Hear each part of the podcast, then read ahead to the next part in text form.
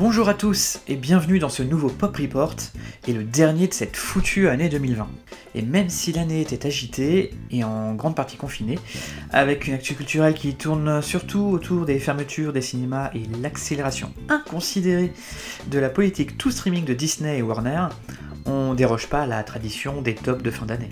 Et comme je me suis surtout lancé dans des rewatch pendant les différents confinements, euh, ben ces tops de nouveautés, ça se réduira à 5 films, 5 séries et 5 comics de 2020 que je vous conseillerais.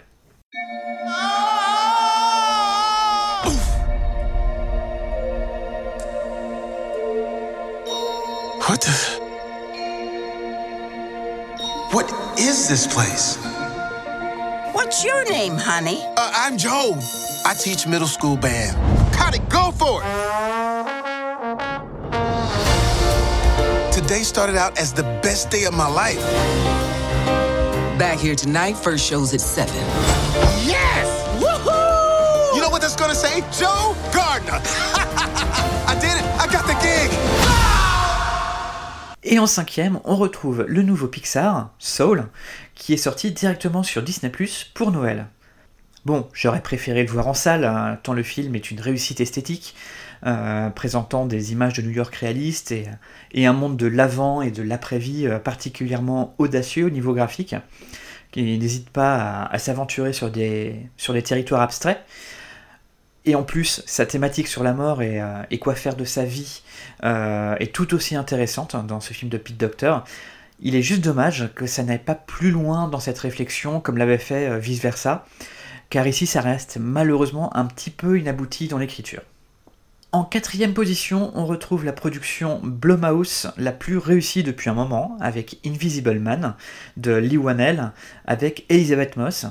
Euh, bah, cette relecture moderne euh, post-MeToo du classique de Hammer, en tout cas même des, des, adaptations, de l'homme invisible, euh, mêle la réflexion sociétale au suspense le plus efficace. Il prend enfin le parti de la victime, plutôt que celui de l'homme invisible, pour montrer les impacts des harcèlements et agressions sexuelles à travers le fantastique. Et à ce niveau-là, le film y marque vraiment. En bas du podium, c'est Albert Dupontel qui débarque avec Adieu les cons. Bon, je vais pas trop m'étendre parce que je n'ai parlé vraiment récemment euh, dans un précédent podcast, mais c'est encore une réussite, aussi drôle qu'émouvante et socialement vraiment forte pour Dupontel, avec en plus Virginie Efira qui est exceptionnelle.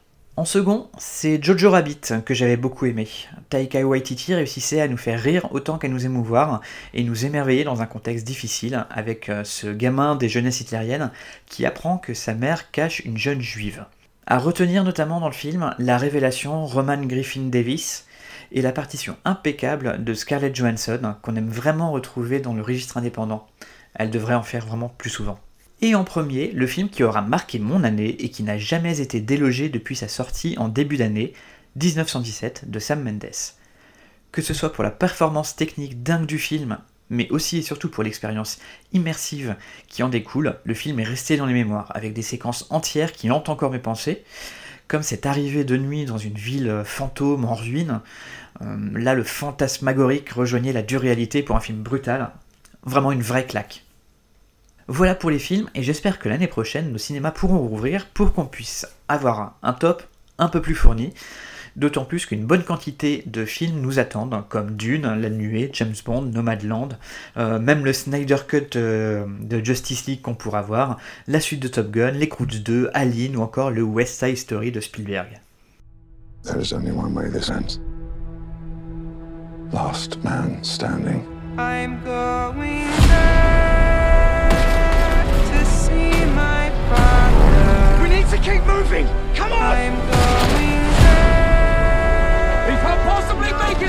You bloody insane!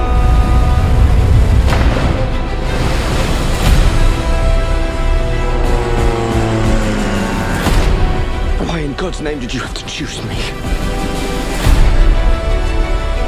Stay, please. If you don't get there in time, we will lose 1,600 men. Your brother among them. Good luck. Heureusement, les confinements n'ont par contre pas eu raison des séries. On a eu du choix et de bons binge-watch de qualité.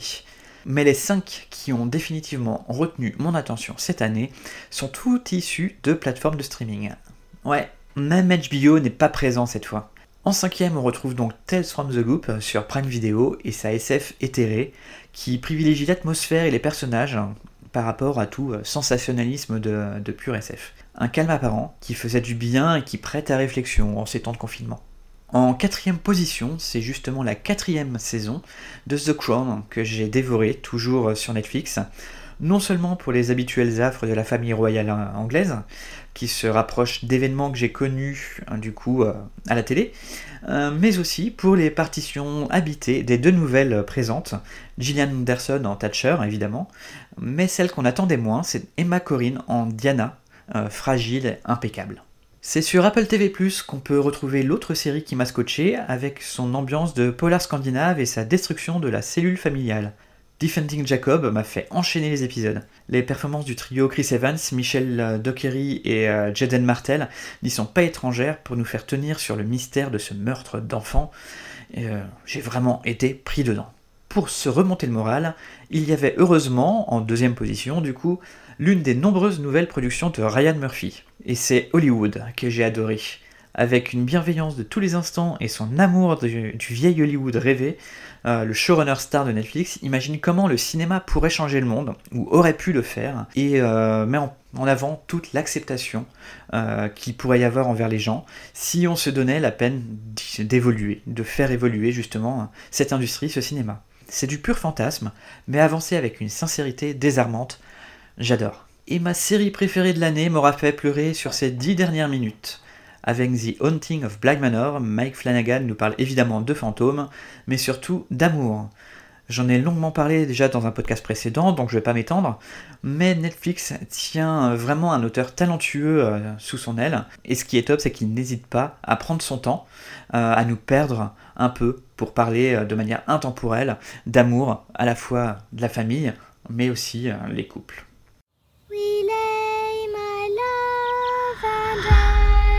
A story.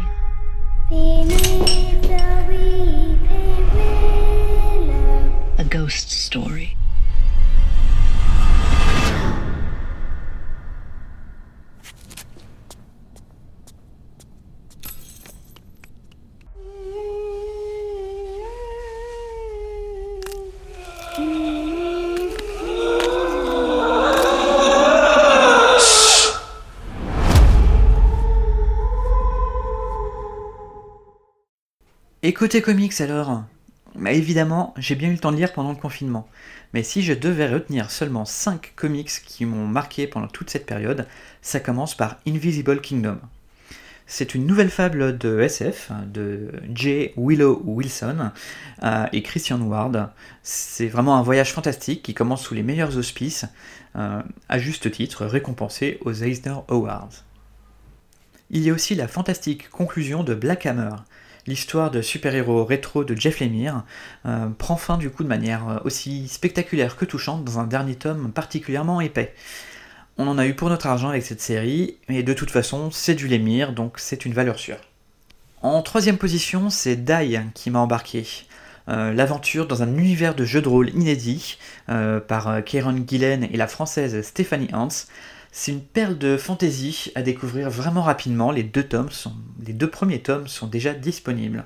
En bon second, c'est toute l'histoire de Peter Parker vécue en temps réel et narrée par Chip euh, Zdarsky et Mark Bagley.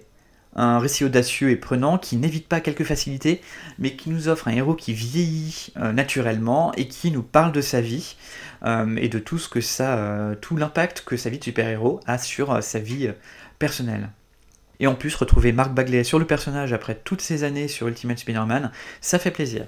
Mais évidemment, et j'en ai déjà parlé, la lecture qui m'a le plus enthousiasmé, c'est le diptyque House of X Powers of Ten de Jonathan Hickman, euh, l'auteur architecte réinvente complètement les X-Men et la position des mutants sans régner leur passé. Une odyssée complexe et dingue que j'ai adoré. C'est juste dommage que la suite, of ne soit pas encore à la hauteur de cette relance, mais on espère que le rythme va reprendre. Voilà, c'était l'essentiel de ce que j'ai aimé comme film, série et comics. J'espère qu'il y a là-dedans quelques petites pépites que vous allez euh, découvrir. Et sinon, on peut toujours en discuter sur Twitter ou Instagram, at FriendMyScreens. D'ici là, n'hésitez pas à partager et liker ce podcast.